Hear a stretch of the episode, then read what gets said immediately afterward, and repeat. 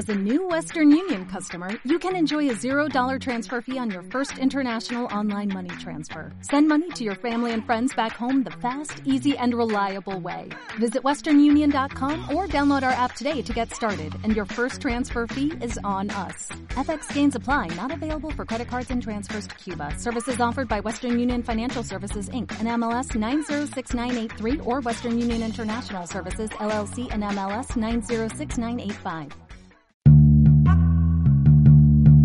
Sócrates fue condenado a muerte, acusado de corromper a los jóvenes y de poner en duda la existencia de los dioses. Cuando él lo único que hacía era cuestionar las ideas que le querían inculcar. Hace más de dos mil años que el poder nos dice lo que tenemos que hacer y pensar.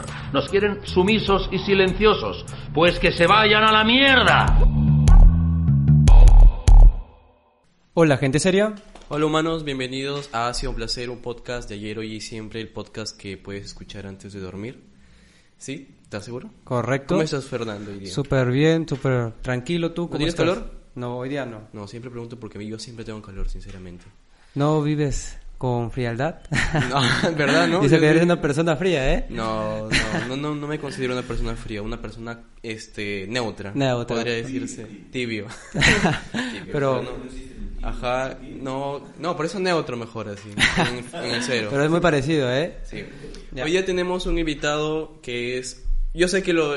Porque lo voy a colocar... Este video lo voy a colocar con su foto y, lo voy a colo- y todos mis amigos de la Universidad de San Martín lo van a ver porque es el profesor muy querido por todos. Y le doy la, prese- la presentación a mi profesor, Carmena. Un fuerte aplauso. Gracias, gracias. Mucho gusto. Al contrario, un gusto con ustedes. Todos ya lo conocen, pero para los que no lo conocen les voy a decir de que él es... eh, él me enseña el curso, me enseñó el curso de semiótica y otros cursos más relacionados a lo que es la publicidad porque él trabaja en eso. Él es egresado en relaciones públicas y también tiene sus maestrías en publicidad y marketing, ¿verdad? Así es. Y está haciendo, o tiene, o está haciendo su doctorado, ¿verdad? Estoy estudiando un doctorado en comunicación social. En comunicación social. Genial. Hay que comenzar entrevistándolo, cuáles son su nombre completo, dónde estudió. Soltero, casado. Eh, ¿Su edad? 49, a punto de cumplir 50, ah, 50, casado, La media vida. Ah, cinco hijos, Wow, muy feliz.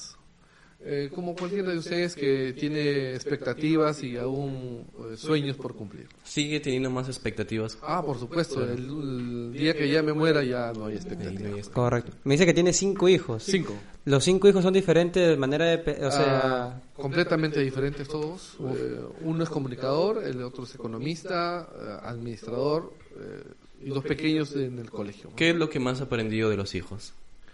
¿Qué aprendo de los hijos? Que cada uno es un mundo completamente diferente, un trato completamente diferente. A lo que a nosotros nos enseñaron ya cambió la cosa, ¿no? O sea, todo Hay una, hay una pregunta que siempre es básica para los padres. ¿Es, ¿Es cierto de que se quiere a uno más o se quiere a uno menos o a todos por igual? Se quiere uno más, se quiere distinto, no es que quieres Ah. más y quieras menos, quieres distinto. Correcto. Eh, No hay intensidad. Intensidad para todos. Yo por cada uno de ellos daría la vida. Si tuviera cinco vidas, las diera por cada uno de ellos, sin pensarlo. Ahora, este, con respecto a sus hijos, este, hemos visto que todo va evolucionando. Así es. Correcto. Y las conductas sociales, me quería ir sobre ese tema. Ah, cada uno de ellos es completamente diferente. Eh, uno es más, eh, a ver, más sociable, eh, que le gustan las cosas materiales. El otro es más espiritual. ¿Más espiritual? O sea, de todo. sí, sí, sí, es, eh, No hay, no se repiten, por ejemplo, condu- no hay hijos parecidos, o sea, cada quien es diferente a su manera. Lo que pasa que eh, en mi caso yo tengo cinco y, y el que viene viene con una conducta diferente. Pero algo. Por ¿eh? ejemplo, a ver, la última que es... La- pa, deberías la- tener uno la- más, te puede venir Sí, diferente. claro que sí, claro que sí, pues, tiene que venir.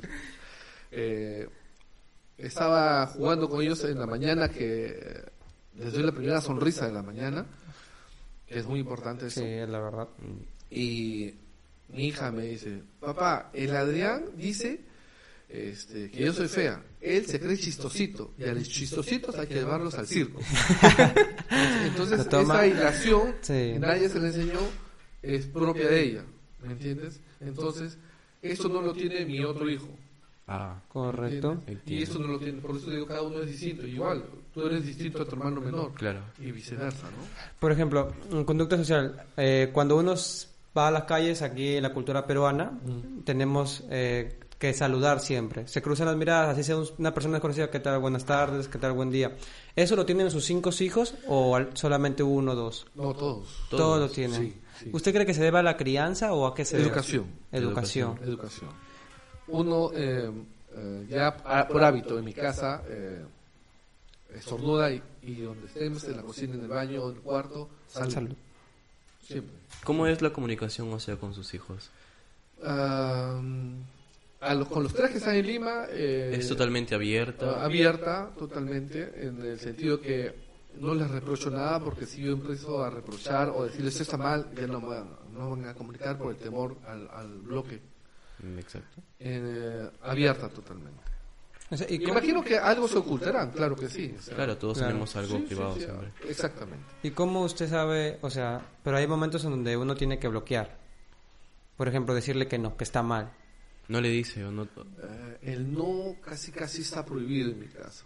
Ah, ¿no? Ah, Por ejemplo, eh, eh, yo tengo un departamento así como este, donde mis dos hijos pequeños con crayola pintaron todas las paredes. ¿Está bien? Y para la gente eh, diría, oye, Están. está mal porque pinten un papel. claro. Pero es pintura, pues. Y la pintura se puede volver a pintar. Exacto. ¿Está bien? Si yo les hubiera dicho no, los hubiera bloqueado totalmente. Eso no reprime conductas. No. ¿Y no. cómo hizo usted para que, o sea, literal, o sea, lo volvió a pintar su pared y volvió a No, reacom- no, los dejé así como dos años. Ah, lo vivió. Sí, Claro, porque, o sea, no es. Normal. Cuando la gente, oye, tú siempre ¿Y así". cómo usted aprendió esa educación? Porque su papá Claro. fue igual o no? ¿Cómo usted lo...? No, yo no tuve una relación así con mi papá. Mi papá tuvo un problema de alcoholismo, el cual eh, lo alejó mucho de mi casa. Entonces, yo no tuve esa conducta. Obviamente tienes que leer, tienes que autoeducarte para saber las conductas de las personas, ¿no? Y eso pasó conmigo. Yo tengo una amiga que es profesora, que también su hija hizo lo mismo y él, ella le dijo, no. Y su hija nunca más pintó. Mm. El miedo ya. El miedo. se pues, instaura. claro, entonces mi hija ahora agarra los papeles. Claro, obviamente. hija, mira, ¿por qué no mejor adquiere el papel? Porque ya la ve feo. ¿Usted cree que, Justificas. que puede que en, tal vez no existen, no le das límites, algún tipo de parámetros, un círculo para ¿Pero que... qué es el límite? ahora? O sea, ah, en el plano ético, Claro. cuando ya, por ejemplo, lle- llegan mis hijos de, de Lima, los mayores sobre todo, y jóvenes como ustedes, y imagino que el joven, como cualquiera, tiene en la boca mucha lisura, ¿no? es cierto. Entonces, cuando están en la mesa, eh, ellos están con- su lisura, entonces Claro. eh, simplemente en la mesa eh, esas palabras. Miren sus palabras. Usted mencionó la autoeducación, ¿verdad? Así es. Este, ¿Cree que todos los jóvenes tienen esa autoeducación? Porque he visto Ah, personas es que discuten con su papá. No, si así me educaste. Claro. O sea, yo hice eso porque así me educaste. Yo le digo eso, pero mamá, de broma, ¿Por, de que... ¿por qué cree? Como es que ella me es muy un poco a veces con lisuras también. Y a veces le respondo igual y, es- y me dice, ¿por qué? ¿Quién te habrá enseñado eso? Ah, no, tú, pues, tú me eso- eso enseñaste. es parte, claro, eso es parte del crecimiento de mamá-hijo, ¿no? Que nos jugamos esa... Pero eso depende de cada uno. Si, eh, como te dije, este, yo quiero crecer, entonces me pongo a leer, pues. A ver, más o menos es así.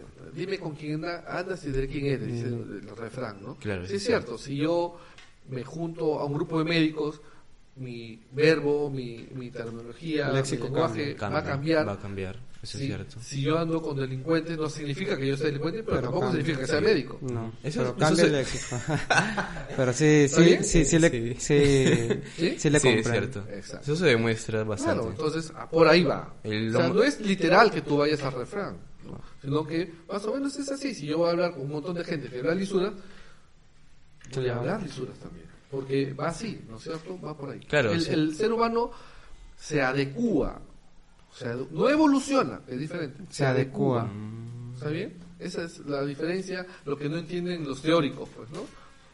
eh, evolución. mm, No. Ya hubiéramos evolucionado a, a Ah, claro, cosa, pues. exacto. Hubiéramos más avanzado. el ser humano se adecua. O sea, si yo estoy en Chiclayo al sol, me voy a adecuar. Pero- después me voy al Polo Norte y me voy a adecuar. No evoluciono, me adecuo. O sea, por ejemplo, este, hablando de, justo de los jóvenes, hemos visto el, cómo ha cambiado el tiempo antiguo con el tiempo de ahora. Por ejemplo, este, Ha cambiado las fechas nada más. por ejemplo, anteriormente uno cuando llegaba a su casa, por más que el papá diga lisuras o algo, el hijo no podía decir lisuras. Exacto. Y ahí había... Ahora en el digo, tiempo, un como dice, ahora se juegan los jóvenes. Ahora, lo que pasa es que no, no ha cambiado el tiempo, ha cambiado el respeto. El respeto. Wow. Nada más. El tiempo no ha cambiado, el tiempo es el mismo. Eh, ha cambiado el respeto. ¿Y a qué Pero se, ese y a qué se respeto- debe eso? Claro. ¿A qué se debe? A que, a ver, antes había marcado eh, dos clases sociales, Ya. los ricos y los pobres. Exacto. ¿Ok? Muy bien. Los ricos daban, digamos, el, el parámetro de cómo deben comportarse los pobres.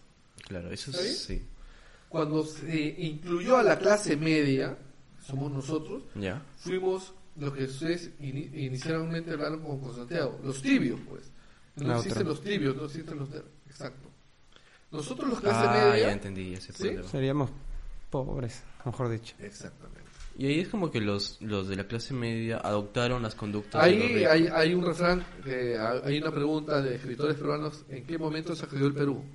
Ah, Es cuando salió la clase media. Mm, wow. Ellos adoptaron los, los comportamientos. Todos los comportamientos habidos Se mezclaron. haber. Se mezclaron. ¿Eso cree usted que ha sido...? No digo que está mal, ¿ah? Ajá. No digo que está, No está mal. ¿no? Existe, pues. Y hay que convivirlo con eso. Hay que adecuarnos a eso. Y es necesario también conocerlo para Por poder... supuesto, este- claro que sí. Claro que sí. Respecto a su carrera de... O sea, ¿usted por qué estudió comunicaciones? por mi forma de ser eh, y porque sabía que en ese momento eh, había mucho ingeniero, mucho abogado, mucho médico y poco comunicado. No le dijeron... Porque usted más tenía la relación con su madre, ¿verdad? ¿Su madre qué le dijo? Eh, ¿Va a ¿Qué quieres estudiar? Eh, comunicaciones y como ella vivía en Chiclayo me dijo, mira, acá la universidad ha sacado periodismo y relaciones públicas, me voy y me vine. Siempre la ha apoyado, su mamá la ha apoyado a usted. Eh, sí, sí, la relación que tengo con mi mamá es mucho más abierta la O sea, podríamos decirte que su personalidad se basa bastante o se... Eh, sí, yo soy eh, muy sobreprotector en, en ese sentido, Ah, igual sí. que lo- Pero no parece eso, ah, No, tan sí. sobreprotector porque es como que tiene deja la libertad, no parece Ah, tan- claro, pues. Eh, O sea, ¿cómo sobreprotector no significa que estén bajo las alas Sí. de mamá gallina, significa Ya. que los dejas nadar como el pato, pues que se vayan. Pero si le pasa a usted algo, los- está detrás Ah, de ellos sí, igual, claro que sí, internamente. claro sí, Ah, sí está pendiente. sí, claro. ¿A usted nunca le pasó así como que dijeron estudia tal carrera y usted no quería eso? ¿Qué es no, lo en que eso tuve mucha libertad. usted le eligió por sí Sí, sí, sí. Mi, Pero mi carrera, mis maestrías, mi doctorado, todo lo elegí. Y a esos jóvenes que en cambio sí tienen la oportunidad de obtener lo que desean y no se satisfacen, ¿por qué cree que sucede? Porque no se encuentran a sí mismos, obviamente. A- Más difícil es conocerte a ti mismo que conocer a, a Claro, las, las personas no se conocen a sí mismos porque siempre andan con gente, andan con personas. Andan, por ejemplo, pendientes más del celular, del internet, de todos los memes, esos que no se conocen a sí mismos. No se preguntan qué es lo que quiero estudiar, qué es lo que quiero hacer. Hay mucha distracción por todos lados. Y ahí viene lo que dijiste, el límite. Ahí, por ejemplo, ahí podríamos los padres colocar un límite, porque están muy descontrolados con respecto a la tecnología. O sea, Ok. se descontrolan con eso y ya no se, no se preocupan por Creo- uno mismo. Claro, pero o sea, el límite no se pone más como imposición, sino de que como una podrías ofrecerle otra oportunidad o hacerle ver porque A ver. por ejemplo, yo este he sido una persona que lee o que le gusta conocer porque mi papá lo he visto siempre leyendo, le he visto conociendo siempre este, averiguando el por qué y eso este, se basa en mí, o sea, Pero eso no es garantía de que, que tú, que tu papá, que haya sido un lector asiduo, tú seas un lector asiduo. claro, sí. así. En el sentido, yo te digo mi experiencia, pues, mi papá alcohólico. yo Ah, eso es no cierto, alcohólico. claro. Ah, bueno, eso es cierto, pero tenía el otro lado que era su un madre. ejemplo, sí, sí, Sí. Y si tú lo quieres seguir, por eso te digo, depende de ti. De ya. uno mismo. Claro, o sea, en realidad depende de ti.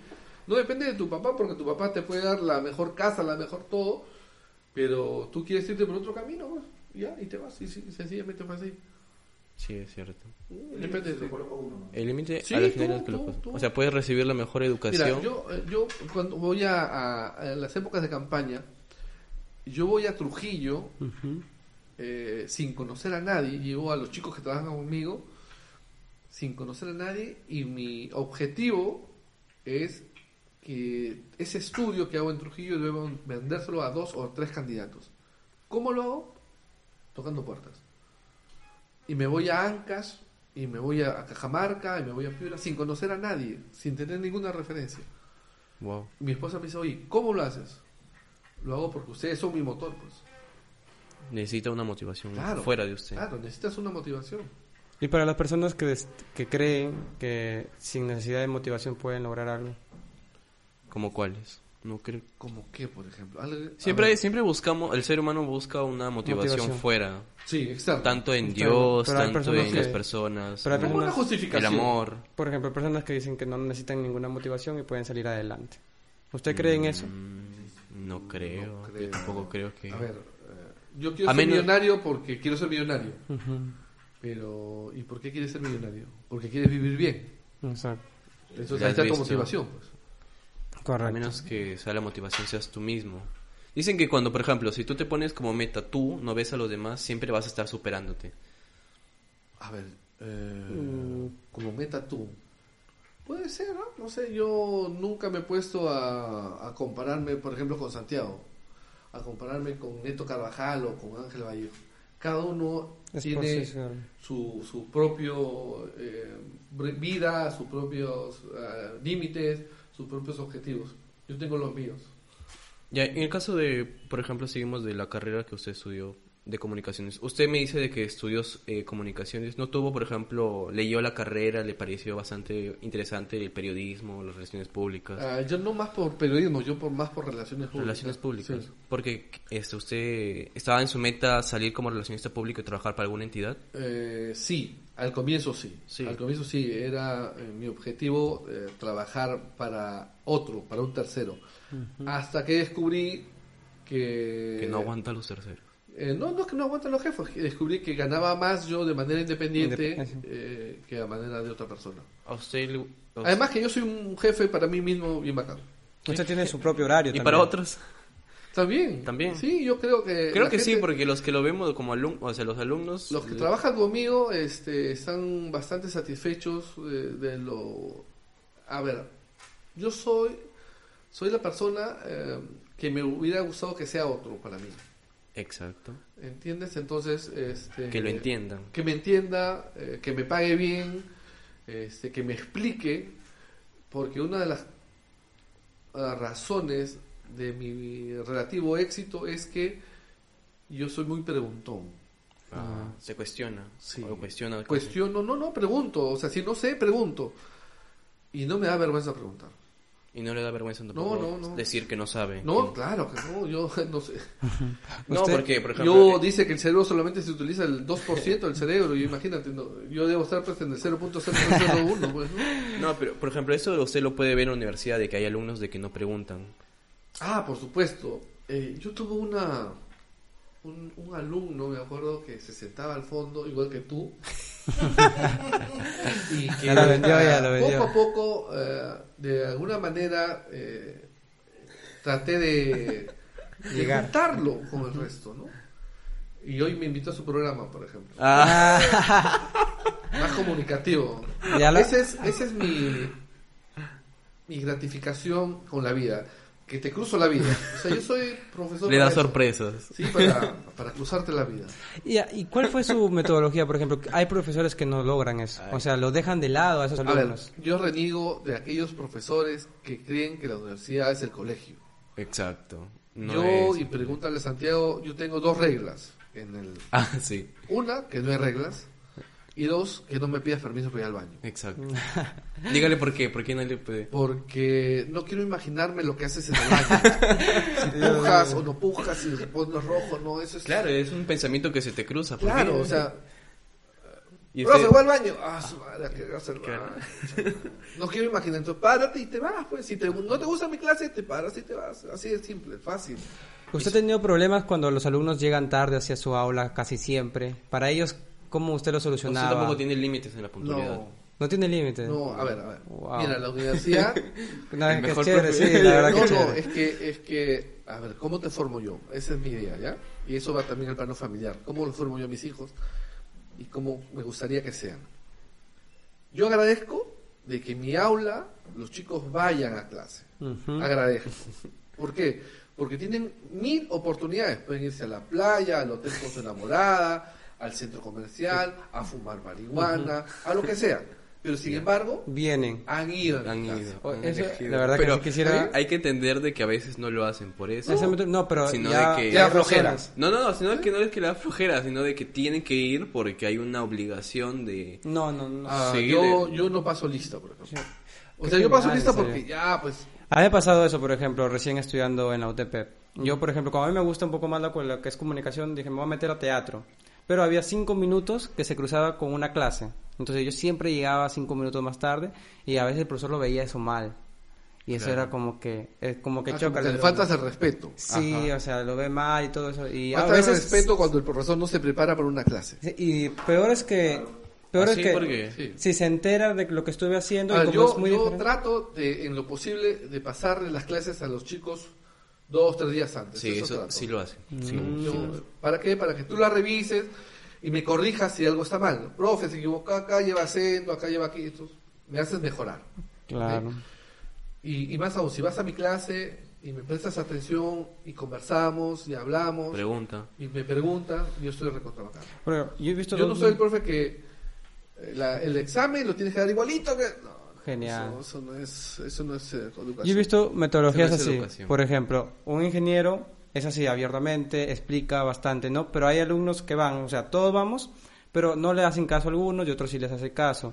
Y hay ingenieros que son más rectos y ahí sí todos hacen caso. Cuando sabes que hay uno que tiene, ma- o sea, Por eso existen los mandamientos de Dios, pues. ¿Cómo así? mm, ¿Cómo para que así? no te mates, para que no estés con la mujer de tu prójimo, para que... Por eso existen los mandamientos. Porque, como te dije al inicio, el ser humano es un virus. Y como virus se tiene que descontrol. Ah, o sea, usted, usted es de la... Del que Le da la libertad para que no es- uno El ser mismo- humano es el lobo para el... A ver, ¿qué pasaría si todo estuviera permitido? Que yo estuviera con la mujer de mi hermano, que estuviera con mi hija, que estuviera con la con tal. ¿Cómo, cómo nos organizaríamos como sociedad? Mm, pero hay un... El tal Sodoma y Gomorra no existió nunca. No, ¿Está bien? Es todo es metafórico, por Sí. eso te digo.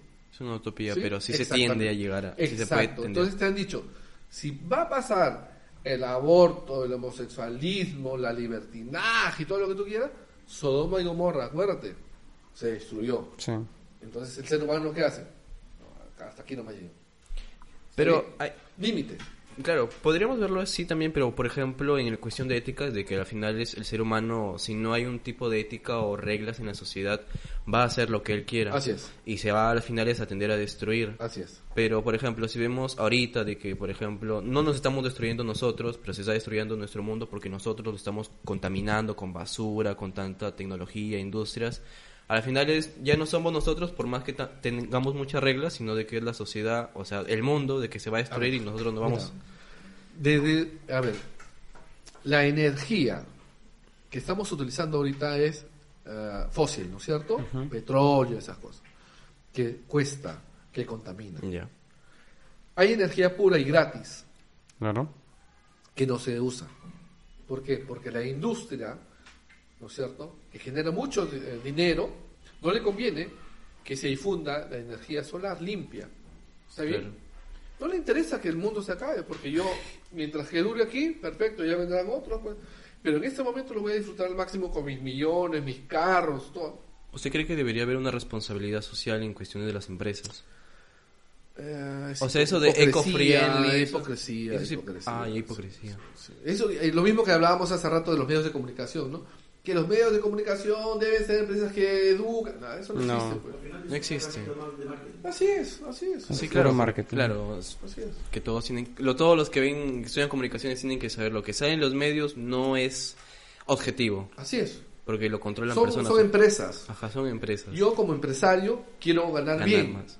y le voy a pagar poco a mi gente y voy a hacer que se eduquen menos para que sigan siendo los obreros. Porque si ellos se educan, van a ser los empresarios y me van a quitar a mí mi empresa. Entonces yo prefiero que estén adormecidos. Adormecidos. La... Entonces, la única forma de revelarte no es gritándole a tu mamá ni a tu No. papá. La única forma de revelarte es estudiando. No hay otra forma de Y para que sigas Sí, porque- y para que sigas ahí este adormecido te dan lo que quieres Ah, ver, por lo que quieres supuesto, leer. por supuesto que sí, por supuesto que sí. Mientras que los medios de comunicación tú seas más, ¿cómo es la palabra correcta? Ignorante y ciego, Exacto. mejor para ellos porque Pueden van a seguir consumiendo lo mismo, lo mismo y lo mismo, ¿no es cierto? O sea, eh, más plata que un ministro gana esta chica que se ha pasado de frecuencia en Latinoamérica, 45 que mil sí, soles. demasiado. ¿no es cierto? Y yo que me saco las, me rompo las pestañas ganando el 10% de lo que gana ella. ¿Y usted no cree que, por ejemplo, lo que... Eso no es injusticia. No. No, no, eso es empresarial. Empresarial. Sí. Y usted es religioso, ¿verdad? Claro. Es- ¿Y usted no cree que, por ejemplo, el un- una frase de Karl Marx dijo de que la religión es el opio del pueblo porque lo adormece? No funciona igual con los medios de comunicación porque la religión... La es- religión a mí no me adormece para nada. No. No. Particularmente, desde mi punto de vista, a mí no, porque eh, tienes que ser agradecido de la vida de lo que tienes, para empezar. Eh, creo en los milagros, a mí me han ocurrido un par de milagros. ¿Podría contar uno? Claro, eh, mi primer hijo, la mamá de mi hijo no podía tener hijos porque ¿Ah, tenía ovarios poliquísticos, una cosa así. Ovarios infantiles, creo que era así la palabra Claro. correcta. Entonces, eh, fue a ver un montón de médicos y ¿No? la opción era adoptar. No me Claro. quedaba otra que adoptar. ¿Y quería usted iba a adoptar? Ah, no, estaba pensando hasta que fui a la Cruz de Motupe por un tema, no para pedir eh, hijos, sino un tema de fe. Y cuando bajaba las escaleras, eh, la mamá de mi hijo dice, yo quiero un- uno así. Y yo le dije, pídele pues a la cruz que te dé uno así. Wow. Y salió embarazada. Y salió embarazada. este, Ah, ¿eso qué le increíble, podrías- pero sí, pues salió Y hasta embarazada. ahora... ¿Eso qué le podrías llamar Sí, tú? ya. ¿Existe Dios para ti ahora? O sea, si No, no, podrías- eso es, es un caso particular. ¿no? Eso Yo lo tampoco veo- no lo puedo enfocar a... No, pero a ¿qué que pensarías quieres- de eso? Yo Ah, En algún momento de tu vida, este, Dios va a cruzarse. O sea, tienes que esperar. En algún momento de tu vida te va a No, yo, o sea, yo no es que esté en contra de Dios, o sea, yo más, o sea, puedo dar observaciones sobre la religión, cómo va a influir en la manera de pensar. No, pero yo, no crees porque no ves, algo así es. no, no, no, yo lo más, lo- o sea, yo lo de Dios sí le agradezco que exista a las personas, porque lo ven como una motivación de ser mejores, Ok, claro, este, de claro, ayudar a las demás claro. personas, y es lo que le falta a todos, Sí. incluso a mí también me falta. Eso es normal, o sea, para mientras que Dios sea una motivación extrínseca, genial, pero si tú dices que crees en Dios, pero no haces nada ante ello, Ah, no ok. Ah, ya ah, ahí está en vano, o sea, estás Ah, creyendo... no, pero hay gente que también se, a ver, se, Pero por ejemplo, se que- beneficia de la Ajá, fe de la exacto. gente. No, los llamados pastores que andan en los carrazos, en las, casas en las casas grandes y... y, y- 10% cobran a- del sueldo total de todo lo que ganan, sí. Claro, por ejemplo, este... ¿Que ¿Hay yo- cosas que están mal en la iglesia? Obviamente que sí. Sí. ¿Que hay cosas que mejorar? Sí. Por eso se llama, eh, eh, paradójicamente, planeta Tierra, ¿no? Cuando es más agua que tierra. Claro. Sí, pero así es, pues. Ah, Eso es cierto. Sí. Usted me dice que fue más apegado a su mamá, Sí. ¿verdad? ¿Qué cree lo- con respecto al feminismo?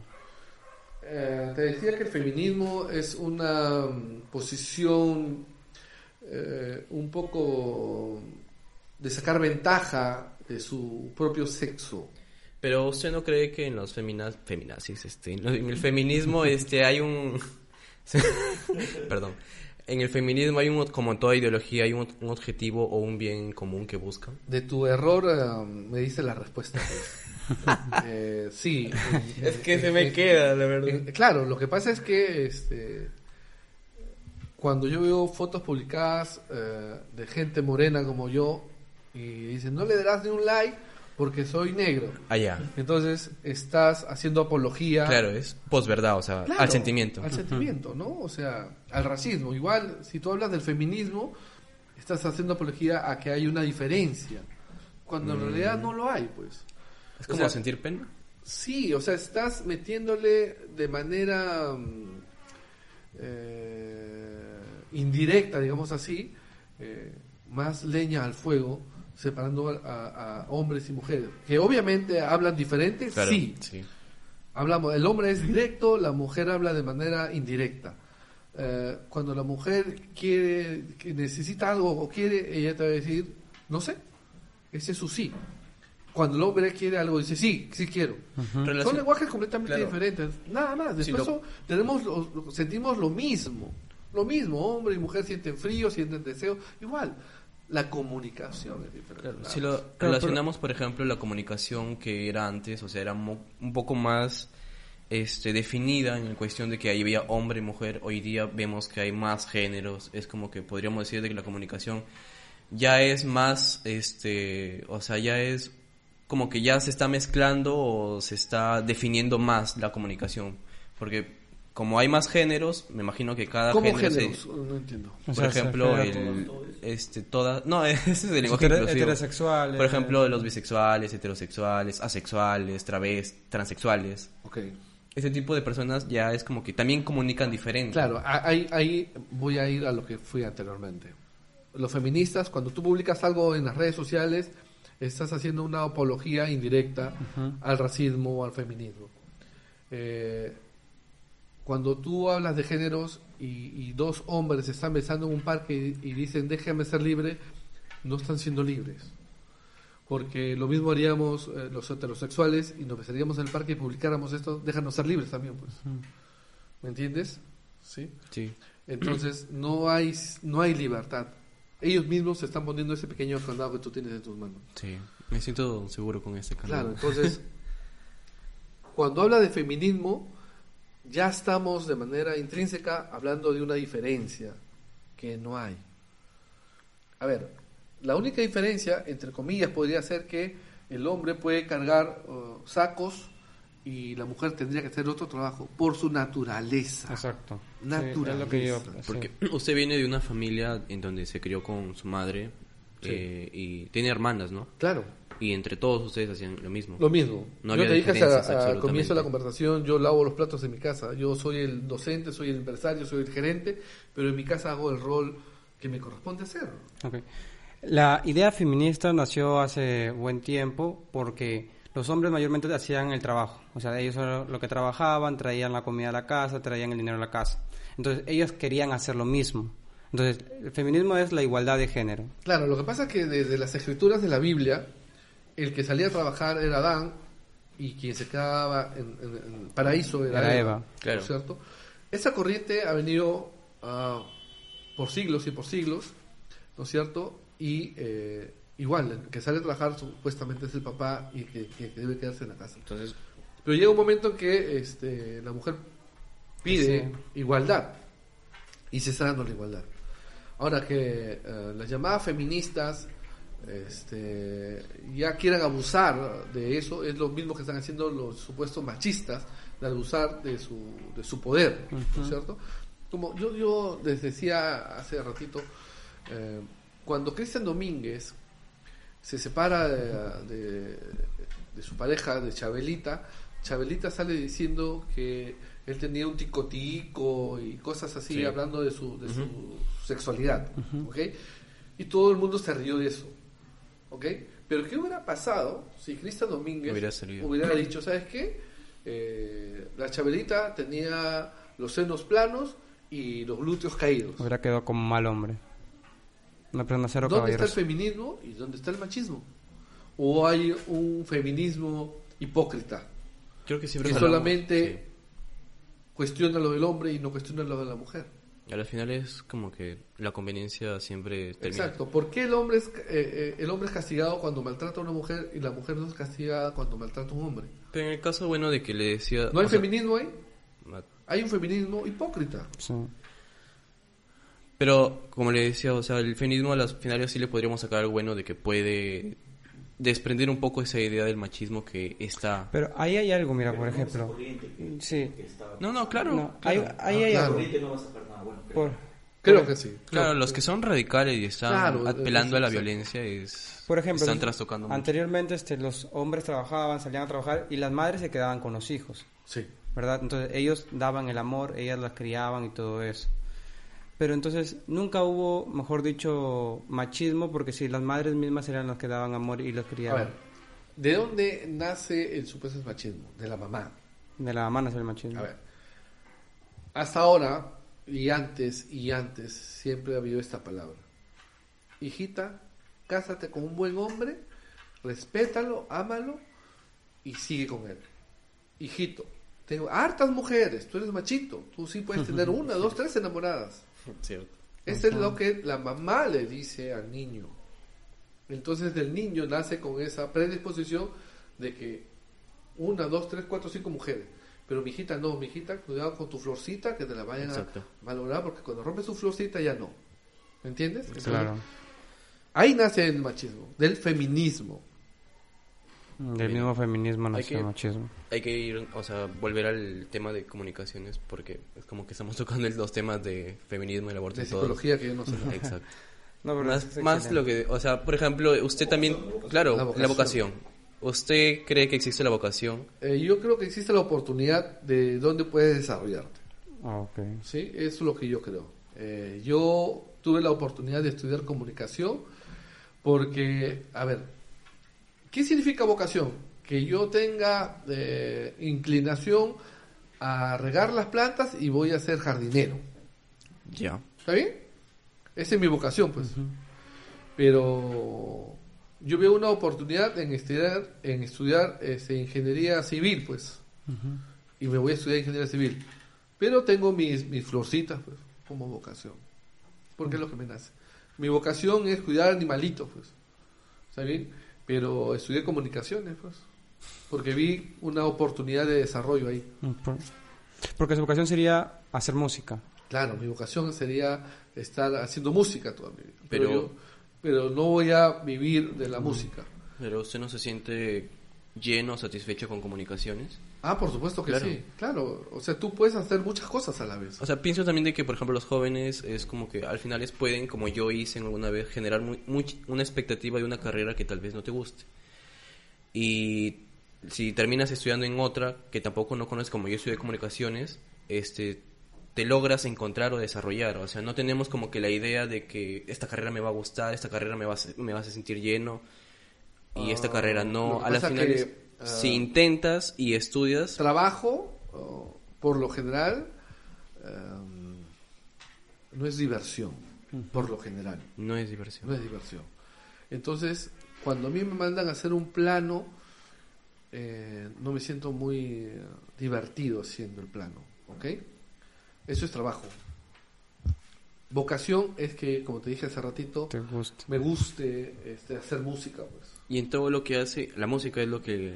Eh, por eso te dije al inicio, estaba preguntando por algunos programas de grabación de música. Ah, porque- cierto. Vino preguntando sobre música para... Sí, porque esa es mi vocación, pues. Usted toca... Que no tiene nada que ver con lo que tú te vas a desarrollar, por eso se confunden las cosas. pues. Tu vocación con lo que tú te desarrollas. Claro, eh, hay, o sea, hay oportunidades en donde tú vas a poder trabajar y a la vez que sea tu vocación. Así es. Y hay Ah, que sería no. fenomenal. pues. Sí, eso sería. Claro, claro que creo que antes sí se podía vivir del arte, de la música, de esto. Ahora ya... Hasta ahora también, es, Sí. es que es cuestión de, de persistencia, como dijiste al inicio.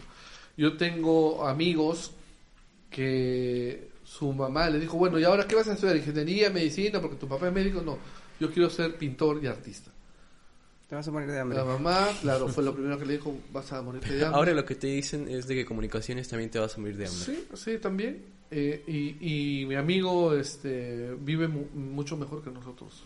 Así como pintor. Claro, Guillermo Chávez es el eh, Galerías Mall el- en San Isidro, en Lima, hace sus exposiciones. Wow. Cada cuadro está entre 7 mil, 8 mil Wow. dólares. una ¿Le comprado un cuadro alguna vez?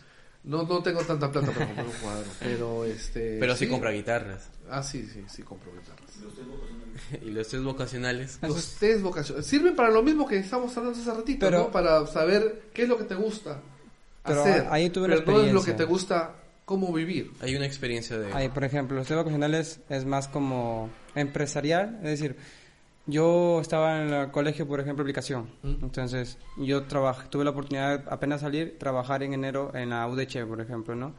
Uy, no era para decir la universidad, lo borras así un rato porque si no va a salir maleteada. Y, ¿Qué no existe? no, pero igual, este, entonces, cuando llegaron los test vocacionales de los colegios, habían carreras que no había y había carreras como, yo lo primero que hice fue, ¿cómo yo, este, reviso esto para saber qué carrera van? Me dijeron, no, no, solamente coloca la carrera que ellos quieren.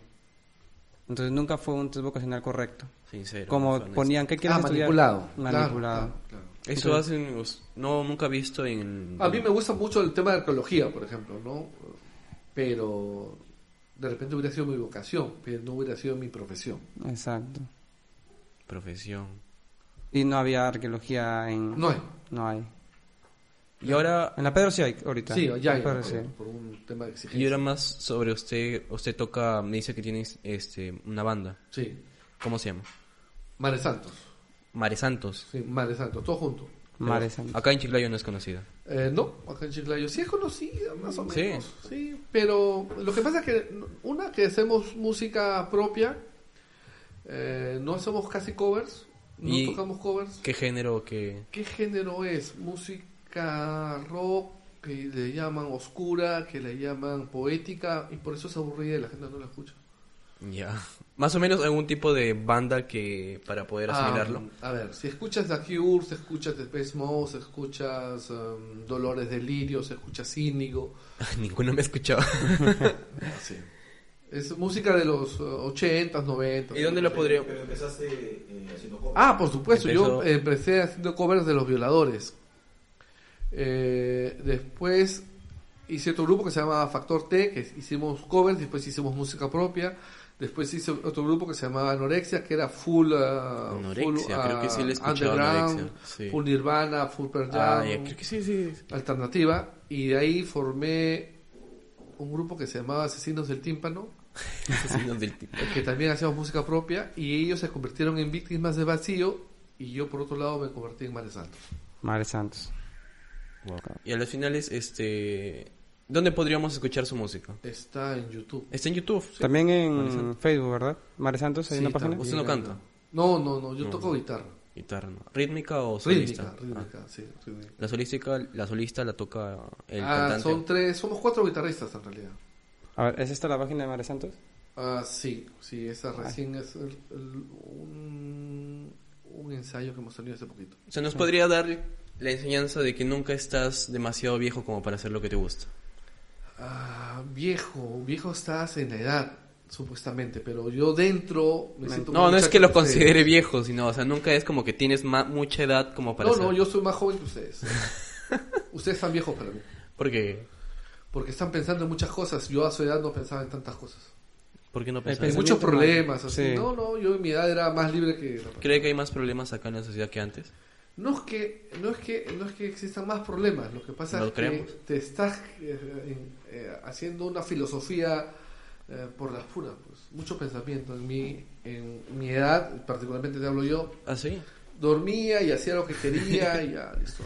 Pero al menos eso me ha, a mí me ha ayudado a entender a las otras personas en algún... O sea, como usted dice, de que le da el espacio, la Sí. libertad, el entendimiento. Igual, hay personas de que, por ejemplo, no, o sea, tú le, por ejemplo, no le saludas en la calle y te, te, tildan ya de maleducado. Yo tuve una experiencia, por ejemplo, con mi mamá cuando fuimos a Lima, subimos a un, a un bus y nos sentamos, porque estábamos parados y nos sentamos, estábamos cansados porque habíamos ido a Gamarra a comprar y nos sentamos y vino después una señora de atrás y me dijo de que le dé le ceda el asiento a su hijo, pero de manera prepotente, y me gritó. Yo iba a ceder porque ya pues, o sea, estoy todos ya estaban a- iban a empezar a buchear y no quería. No me gusta siempre me gusta siempre evitar lo que es este lo que son las peleas, los problemas. Entonces me iba a parar y mi mamá me dice, "No, quédate."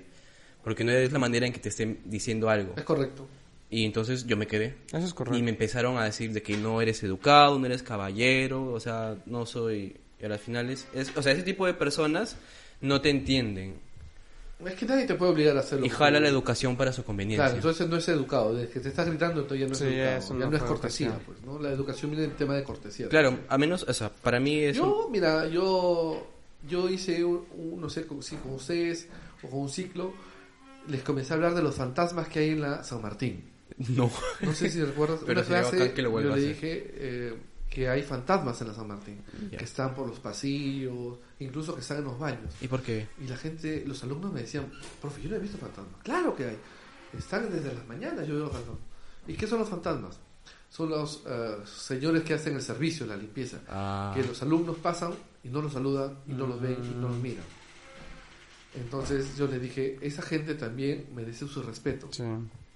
Y desde ahí eh, ellos comenzaron a darse cuenta que sí, y ahora lo saludan. Hasta el de seguridad en la puerta claro, no lo saludan. claro. Sí, eso es genial. Sí, entonces es una cuestión de que un poco al joven le hagas entender, porque, a ver, la pregunta, ¿cómo freían ustedes un huevo?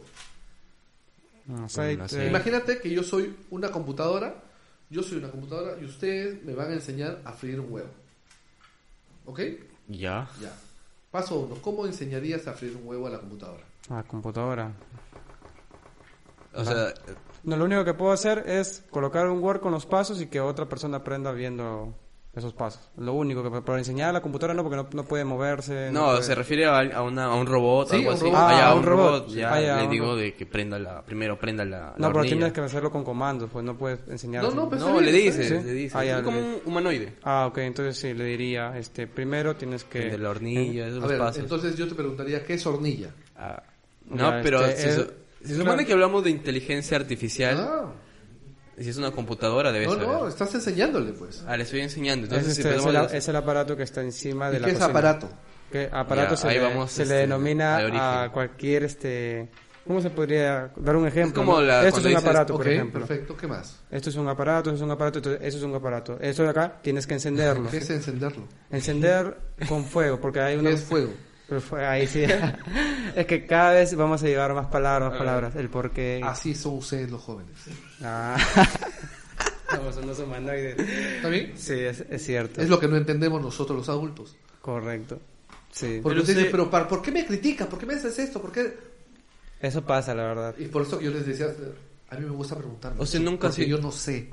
Pero usted entonces sí es así también. Tengo que preguntar para saber. Y te he dado cuenta de acá del ejemplo de que yo he querido llegar a una respuesta, pero siempre hay algo más que preguntar. Entonces nosotros queremos dar una respuesta, pero no. Pero eso también, por ejemplo, si lo vemos en el tema de Dios, también ha sido un punto en para que decir basta, porque decíamos de que quién creó a Dios, quién creemos, quién creó a Dios, ese, quién creó al Dios que creó a Dios, Así es. y así vamos a un bucle en donde Ah, sí, es. Sí. un punto muerto. un ajá, punto muerto. muerto. sí, sí, un punto muerto. Un punto muerto, definitivamente. Eso pasa. ah ya se me quedó el Ah, el control.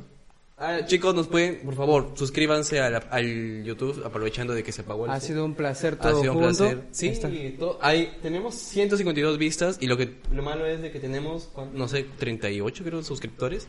Por favor, suscríbanse. Yendo más a su, por ejemplo, carrera, los alumnos, ¿qué experiencias o usted cree que los jóvenes ah, hemos cambiado o seguimos siendo iguales? Obviamente han cambiado. Hemos cambiado. En su actitud. En la actitud. Eh, eh, en ser irreverentes. Eh, me gusta mucho cuando hay alumnos que se han enterado, han leído algo de, de lo que hemos hablado y, y- y alzan la mano y me dicen, profe, yo leí esto y, y no es lo que usted dice. Ah, su, me rompes el corazón porque he logrado cruzarte la vida y nunca me vas a olvidar. Eso es lo que los alumnos... Porque en realidad, ¿qué es una clase? Una clase no es llenarte de conocimiento, sino es hacerte pensar de que algo está pasando, Claro. de una palabra, y de esa palabra nunca te vas a olvidar. Te vas a olvidar de mi clase, de todo lo que tú quieras, pero... Sí, si te queda te- toda la vida. Exactamente. Si te cruzó la vida en una palabra, más que suficiente para mí. O sea, no es la, la idea de la educación que se hace en el... O sea, de que vienen las, las diapositivas, ese tipo de, por ejemplo, de decir, de empezar a leer alumnos, dejarla trabajo. No es de esos. Ah, no. No, No, totalmente. Yo, yo califico y, y asistencia? Voy a, hasta, voy a decir algo que no debo decir. Yo califico por uh, tu comportamiento durante toda mi, mi- mi clase. Es lo mismo Si le que pones hace un ganas. Docente que yo conozco. Claro, Es igual. O sea, eh, ojalá que no vea esto el coordinador. No, no, pero yo te puedo poner 15, 15, 12, 12, 12, 12. Pero si durante todo el ciclo has participado, Más. ese 15 lo borro, lo pongo 18, 18, 19, 20. Es excelente. Yo, yo, yo he puesto hasta 20 en, en, en promedio, ¿sabes? Pero eso lleva un problema a veces a los alumnos. O sea, por ejemplo, yo tengo un docente muy parecido así lo que hace. También yo sí soy de las personas que si veo algo nuevo, lo escucho. Estoy ahí atento, sin preguntar, sin nada, hasta escuchar todo eso. Entonces, con este docente a mí me gustó porque sabía demasiado. O sea, ah, yo no sé demasiado, yo quiero aprender más bien. no, pero o sea, se- o sea Mira, ma- sabía demasiado porque que yo te no corte, eh, y, y el que y, y es fabuloso esto, ¿no? De ser docente.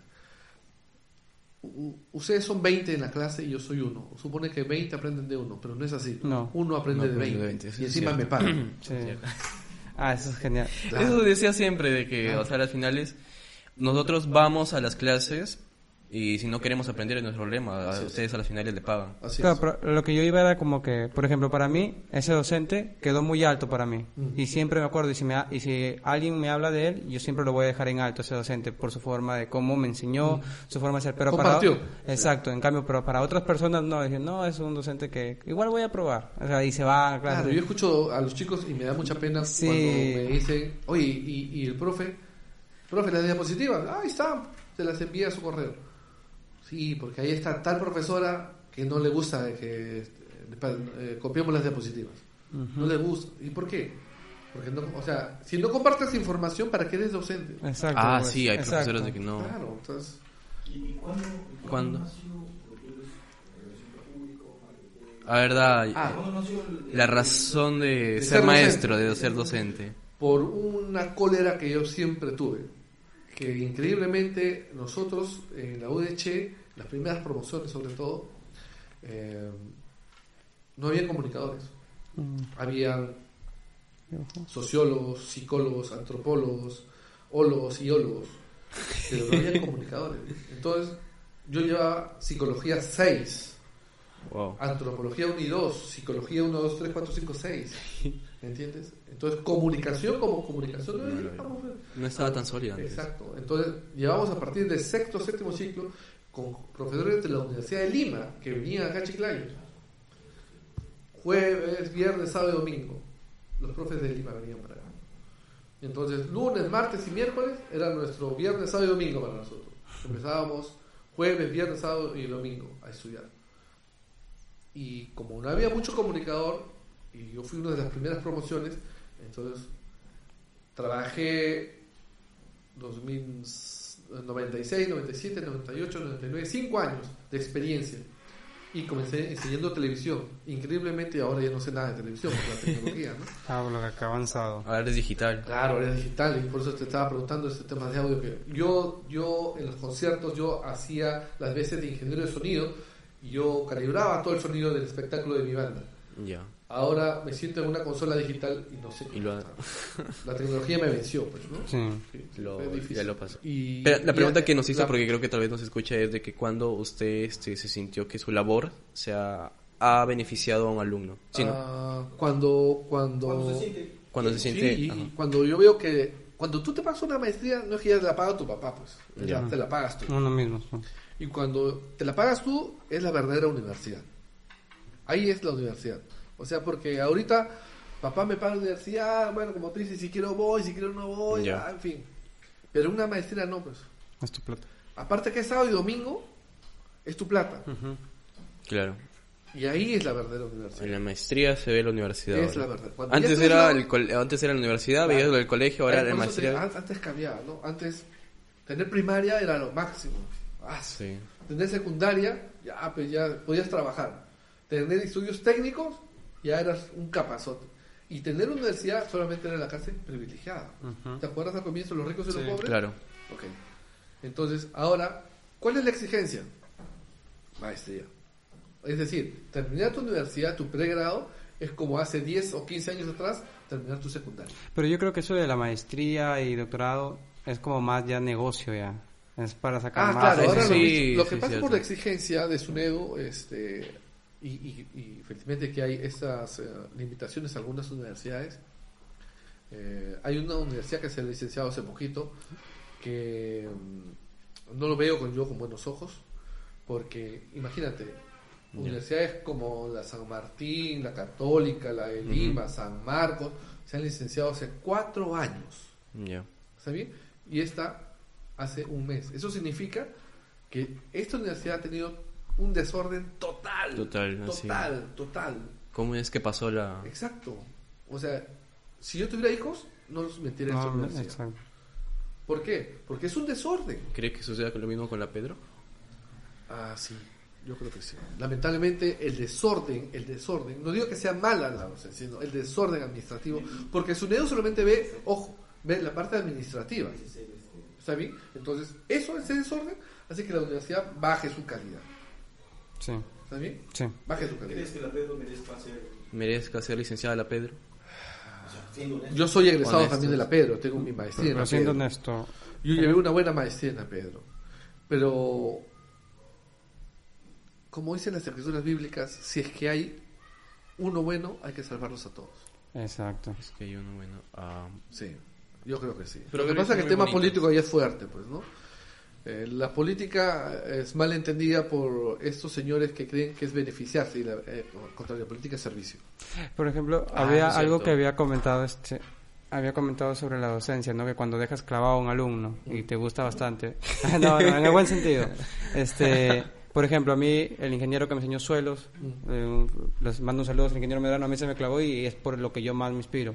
Y por ejemplo, en estructuras también que me inclino, ¿por qué? Porque conocí al ingeniero hidrólogo también, porque son grandes docentes que te enseñan buenas cosas y te transmiten eso y tú quieres continuarlo. supuesto. él estudia ingeniería civil. pero- O sea, Sí, sí, por sí. eso es que yo comprendo lo que dice, sus palabras son totalmente ciertas. Claro, yo, yo he llevado alumnos a- al trabajo de marketing político y, y ahora quieren hacer su empresa, eso. Así- exacto, y uno quiere ser empresa y ve las Y me, posibilidades. da, y me da gusto porque han, estudiado incluso un diplomado de marketing político así. Quiero hacer ¿Qué- una última pregunta. Yo también. Antes, Así, antes de cerrar. ya vamos a acabar, Sí. así que vamos a hacer una pregunta a los Antes de dos. cerrar. Sigue tú, tú. tú. Sí, yo por ejemplo soy, a mí me dicen que soy una persona más poética, porque a mí me gusta más relacionar el amor. ¿Usted qué piensa sobre el amor? Lo máximo. Es lo Yo mejor, estoy ¿verdad? enamorado de mi mujer. Un aplauso. Que sí, la verdad que para mí es igual. O sea, tener una sola mujer y con esa mujer quedarme. Por Sí, ejemplo, para mí es así. Yo, cada vez que veo una pareja de ancianos y estoy con ella, le digo, ahí está Magali y Cara. Siempre digo. Sí, la verdad sí. Sí, porque yo pienso vivir con ella y ojalá así sea. Igual hasta- que mis padres. Sí, sí, sí. Yo veo Sí. que tu papá está más enamorado que. Sí, y ¿Cuál? viendo los defectos de mi madre, está muy enamorado. Todos, Eh, todos, todos tenemos defectos, hay que saber cómo No, pero los de mamá y ahí está la comunicación justo. Eh, Mamá lo va a ver.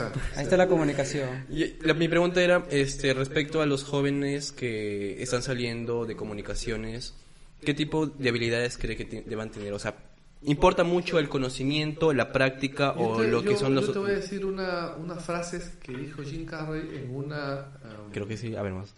en una eh, despedida de unos eh, bachilleres que tuvo.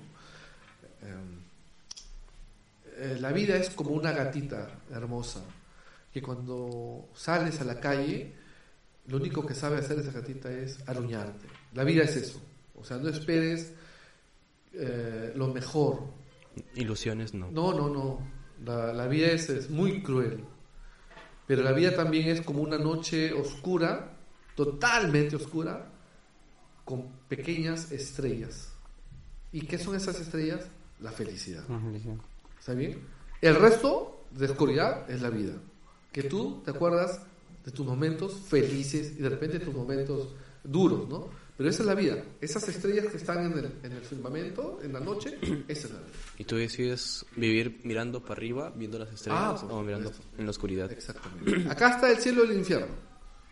Tú dices dónde quieres vivir. Si vas a vivir con mentiras, vas a vivir en el infierno. Pero si vas a vivir en armonía, sin hacer daño a nadie, vas a vivir seguramente en el cielo. Muchas gracias. Muchas A ustedes, Eh, muchachos, a ustedes. Esto ha sido la entrevista de Ha sido un placer. La verdad es que estamos, ha sido muy interesante y que conozcan al profesor porque yo lo considero una persona muy interesante. La verdad que sí, yo también que lo conocí Sí. el día de hoy. Es excelente Sí. persona. A ustedes, a genial. ustedes, gracias, gracias. Suscríbanse. Suscríbanse. al- a él su no le podemos placer. decir que lo sigan en su red. lo- no, no. No, pero sí tiene su Él grupo de de sociales. Sí, Ah, claro. sí, pero por favor escuchen a qué banda. Mare Santo. Mare Santos. Pueden buscarlo en. Facebook, en no lo YouTube. escuchen, no lo escuchen.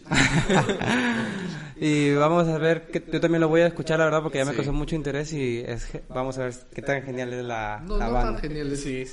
Eso cuando dicen que no es no tan genial, son los más geniales, más bien. Siempre resulta lo mismo. Siempre. Igual fue con Gustavo, ¿no? De que no, no me lean. No me lean y también fue genial también su lectura. Yo leído- Gustavo Yep, lo máximo. Sí, ¿Sí lo conoces? Sí. Fue mi alumno también, Gustavo. Anda aquí. Sí, amor, mueve. El Todo el amor amor mueve. muchas cosas. Gracias y eso ha sido todo. Así es, pueden seguir Santiago Humano y a Víctor Víctor. Bien Bajo Cialer y en tu Y- canal sí. Santiago Sí, Humano Santiago también y Humano. Fernando Cialer. Gracias. Gracias. ¿No te encantaría tener 100 dólares extra en tu bolsillo? Haz que un experto bilingüe de TurboTax declare tus impuestos para el 31 de marzo y obtén 100 dólares de vuelta al instante. Porque no importa cuáles hayan sido tus logros del año pasado, TurboTax hace que cuenten. Obtén 100 dólares de vuelta y tus impuestos con 100% de precisión. Solo con Intuit TurboTax. Debes declarar para el 31 de marzo. Crédito solo aplicable al costo de la presentación federal con TurboTax Full Service. Oferta sujeta a cambios o cancelación en cualquier momento.